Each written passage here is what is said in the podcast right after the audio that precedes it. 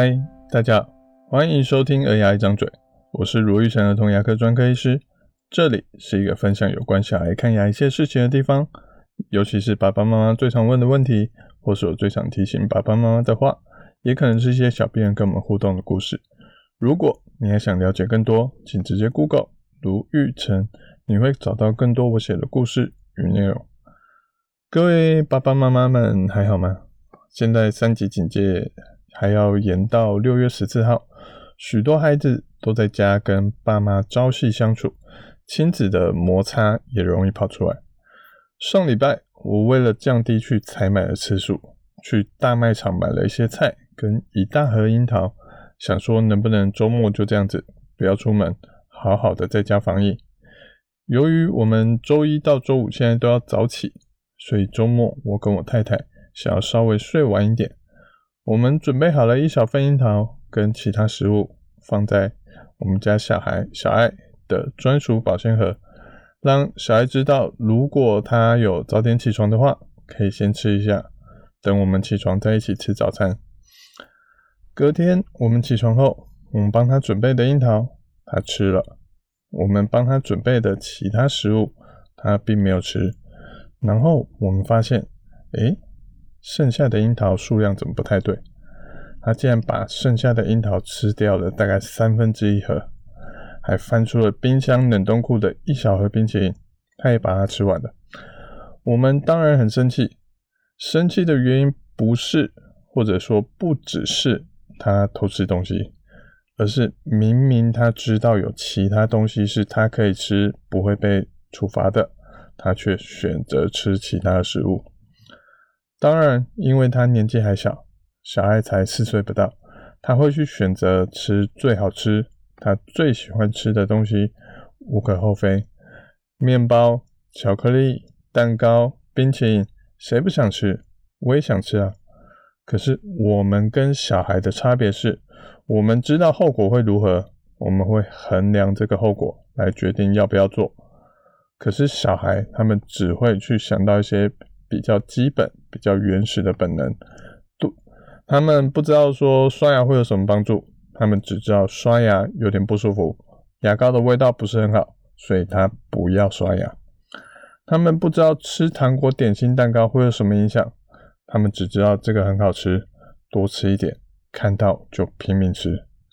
结果呢，嗯，可能就会像我上礼拜 podcast 的内容一样，许多的小孩他的蛀牙又多。又严重，让我最近一直在拔牙。上礼拜的小宝六岁，嘴巴至少三颗就是要拔牙。我最近也帮不止一个小孩在镇静麻醉的帮助下完成全口牙齿的治疗，每个嘴巴都至少有八颗蛀牙以上。而最近一个的那个病人，他拔了三颗牙，做了十二颗以上的牙套。我宁愿小爱多辛苦一点。也不要让他无限制吃糖果、零食、饼干，很开心，可是最后却落得这样的下场。不过，小孩还是会慢慢长大，有时候他们不是不愿意配合，而是不知道要配合什么。他们不知道世界上规则、家里的规则到底是什么，所以比起立刻的打骂，我冷静的站在冰箱旁边，请小孩过来确认一下事情的经过。小爱一开始还矢口否认说有吃其他东西，后来才承认他有吃剩下的樱桃跟冰淇淋。所以我跟他说几件事情：第一个，我先拿出他的红色保鲜盒，跟他说这个是爸爸妈妈怕他起床肚子会饿，里面的东西他可以自己吃。而小爱也真的有吃掉了一部分，很棒，我给了他一点鼓励。甚至我老婆前一天她有个动作，我觉得做得更好。在我们帮小孩装了一些小樱桃装到那保鲜盒之后，跟小孩说：“这个是你可以自己吃的保鲜盒，你自己拿去冰，你就会记得你冰在哪里了。”小孩就很开心的把保鲜盒冰进去冰箱的第二层，开心的把门关起来。这一步让小孩自己有参与感，而且他真的会记得保鲜盒。在哪里？所以我觉得这是一个很好的动作。然后我跟小孩说第二件事情，他说冰箱有牛奶，我打开冰箱，我指着门上的牛奶、豆浆，我跟他说，你想要喝的话，也可以自己倒出来喝。爸爸妈妈说你可以这样做，你也自己真的有做到的，对吗？好，小孩就点一点头。接下来我指着整盒的樱桃，我跟小孩说，这个是爸爸妈妈的，等小孩起床，如果你还想吃，我们可以一起来吃樱桃，你吃一点。爸爸妈妈也吃一点，可是冰淇淋是小孩可以自己打开来吃的吗？好，小孩就开始摇摇头了。我可是我继续跟他说，所以你明明知道自己不可以吃冰淇淋，不能吃大盒的樱桃，但你还是跑去吃了，对吗？这些东西小朋友如果吃太多，牙齿会黑黑的，会很容易蛀牙。所以小孩不可以自己拿这些东西来吃。小孩听完就开始撅着嘴巴不说话。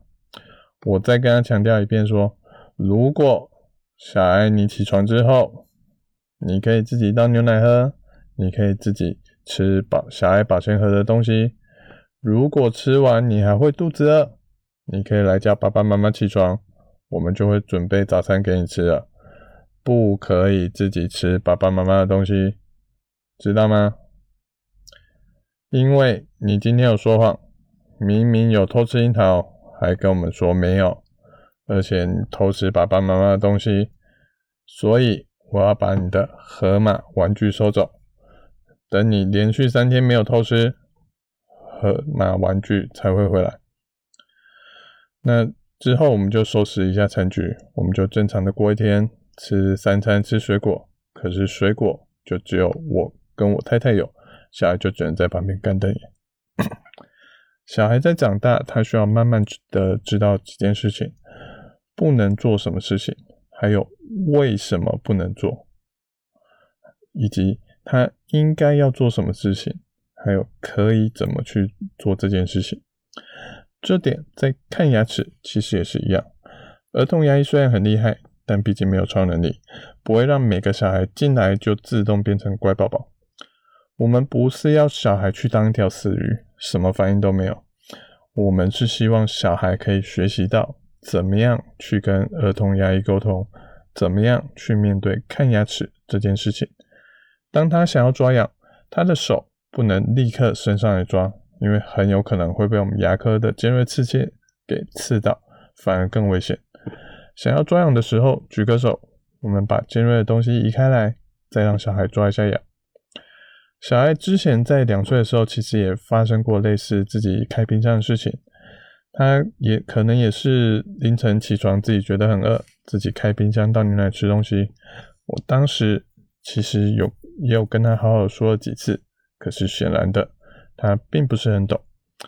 不过后来他还是学会了，可以喝我们帮他准备的小杯牛奶。而不用自己倒大罐的牛奶出来自己喝。我们常常说，生命会找到自己的出路，我们无法决定他最后会去做什么选择，可是我们可以让他有更大、更高的几率去走我们希望他走的路。他今天起床肚子饿，你不希望自己，你不希望他自己去吃他不该吃的东西，你可以帮他把牛奶放在最显眼的地方，或是。帮他准备一小份，他很方便就可以拿出来喝的东西。而冰箱的水果可以把它藏在最不容易被发现的地方，这样子他去偷翻出来的几率可能就会比较小了。今天小孩也好，大人也好，他都不是说一次就可以完全记起来的。尤其对小孩来说，我会反复的跟他提醒，我会。平时发现的时候就跟他说一下，甚至会在他睡觉前问他说：“明天起床，你如果肚子会饿的话，爸爸有帮你准备早餐。小孩有小盒子的食物可以吃，有牛奶可以自己倒。可是可以吃大盒子里面的东西吗？不行。好，小孩就会这样子很快的跟我说。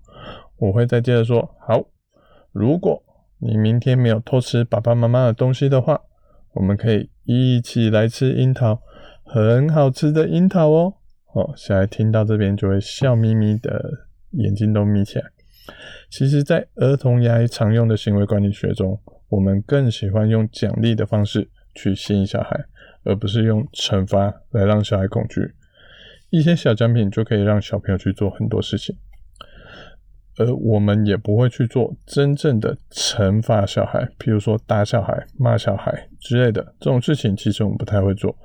我们常常做的事情是把奖励拿走，像我们会这次我就把小孩心爱的河马玩具拿走，或是看牙的时候，我们会让爸爸妈妈在外面稍等一下。这些动作的重点其实不是拿走，重点在说把奖励还给他的这个动作。小朋友为了赢回他的奖励，他就会有一些动力去配合我们的行为。而且这时候清楚的讲解规则，跟他说怎么样能把奖励拿回来，这个对小朋友来说是一个很重要的行为，也是我们这些行为管理面中最重要最重要的目的，就是让他学会规则。小爱在后来的几天就靠着之前我们说的几点奖励大法，只要他起床，我发现他没有吃东西，我就会给他盖一个小印章。连续集满的三个印章，没有偷吃东西，我就把河马还回来了。对于小朋友平时看儿童牙医的小朋友来说，他们可以用举手的方式表达，而不是用哭来表达。当通常我会说：“诶，我数到十，你没有哭，那我就会请爸爸妈妈回来喽。”好，如何安静的忍耐，而不是用乱哭乱动的方式去表达他的不满、他的状况。这就是我希望他学会的事情，所以借由这些奖品，让小朋友、让小病人们知道世界的规则该怎么走。这几天我们跟小孩吃饭的时候，或是一起玩的时候，小爱他常常会蹦出一句话，他说：“我现在不会再吃爸爸妈妈的东西了，我只会吃我自己小孩子的东西喽。”这是我这一拜最开心的事情。那最后一样，三个提醒给爸爸妈妈们。好，第一个，随着小孩长大，让小孩知道为什么不行做一件事，是因为会蛀牙、会受伤，还是因为什么原因呢？